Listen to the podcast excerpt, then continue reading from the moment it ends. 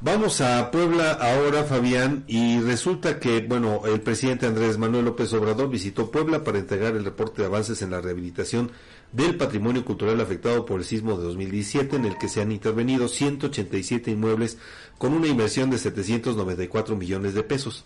Allí, el mandatario informó que los trabajos llevados a cabo en 61 municipios tienen un progreso del 86% hasta el momento reconoció la labor de los trabajadores de Lina, que con sus conocimientos han reconstruido más de 3.200 inmuebles dañados.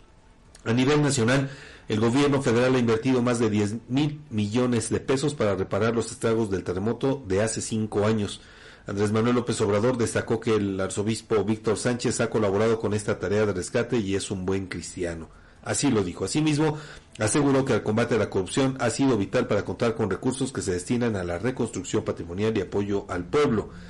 Esto fue lo que dijo allá en Puebla. En tanto, el gobernador de esa entidad, Sergio Salomón Céspedes Peregrina, ponderó que esto va más allá de la reparación, pues significa salvaguardar la memoria e identidad cultural del Estado y destacó el compromiso de las autoridades federales y de Lina en la preservación de estos bienes históricos.